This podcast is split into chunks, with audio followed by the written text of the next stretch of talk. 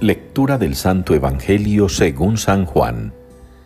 Se acercaba la Pascua de los judíos y Jesús subió a Jerusalén y encontró en el templo a los vendedores de bueyes, ovejas y palomas y a los cambistas sentados y haciendo un azote de cordeles, los echó a todos del templo, ovejas y bueyes, y a los cambistas les esparció las monedas y les volcó las mesas, y a los que vendían palomas les dijo, Quitad esto de aquí no convirtáis en un mercado la casa de mi Padre.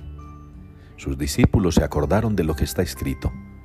El celo de tu casa me devora. Entonces intervinieron los judíos y le preguntaron, ¿qué signos nos muestras para obrar así?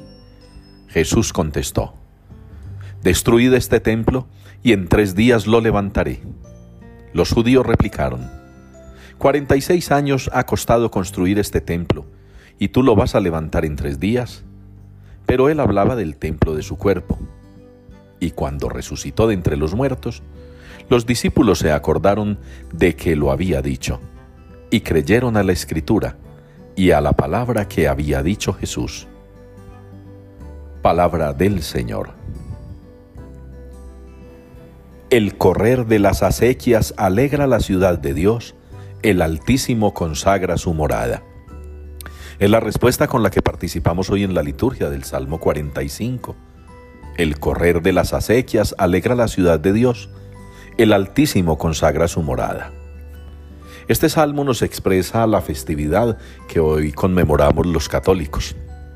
Es una fiesta poco conocida o poco entendida por los fieles, porque nadie o muy pocas personas, entre predicadores, catequistas y aquellos doctos en los saberes religiosos y católicos, no se han tomado la responsabilidad, iniciativa o tarea de explicar. Hoy celebramos la dedicación de la Basílica de Letrán, la que se conoce en Roma como la sede del obispo de Roma, como su catedral, por decirlo así. No es la Basílica de San Pedro, no, ese es un monumento grande, precioso, en un principio funerario y luego para celebraciones litúrgicas.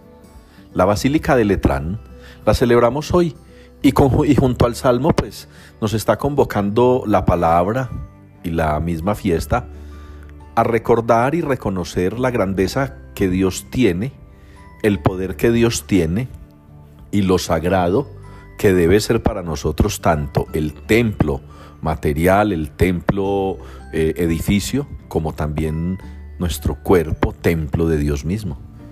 Acuérdense que en el bautismo ustedes y yo fuimos ungidos con un aceite que nos consagró templos del Espíritu Santo.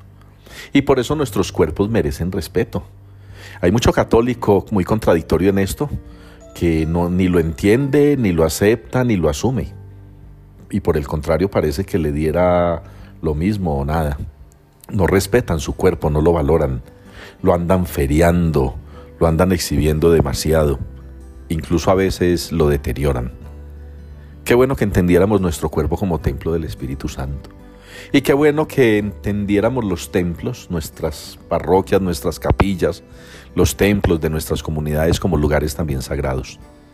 A veces me da tanta tristeza, con un poquito de rabia, al cerrar el templo, encontrar tanta basura como, como si fuera cerrando un cine, como si estuviéramos cerrando un teatro, como cerrando un auditorio quizás cerrando una zona de comidas de un centro comercial. Se ha perdido la dimensión sagrada del templo. Y eso se siente en los gritos de los niños desaforados, en las carreras de ellos por todo el templo. Y eso se siente en las conversaciones de la gente durante las celebraciones. Y eso se siente en la forma en que muchos van vestidos. Y eso se siente en el constante ladrar de los animales y en el constante sonar de los celulares. Está bien que la misa es una fiesta, pero no una pachanga. Está bien que es una celebración, pero no una recocha. Está bien que la casa de Dios, el templo, es casa de todos, pero no para todo. Valoremos mucho nuestro templo, el corporal y el material, el de nuestro ser externo y el que nos alberga en nuestra parroquia. Valoremos la casa de Dios, la casa del Señor.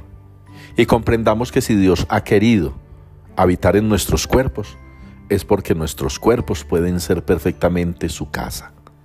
y se ha querido que hayan templos en el mundo para que su Hijo Jesucristo, también Dios vivo y verdadero, habite, hemos de cuidarlo de igual manera.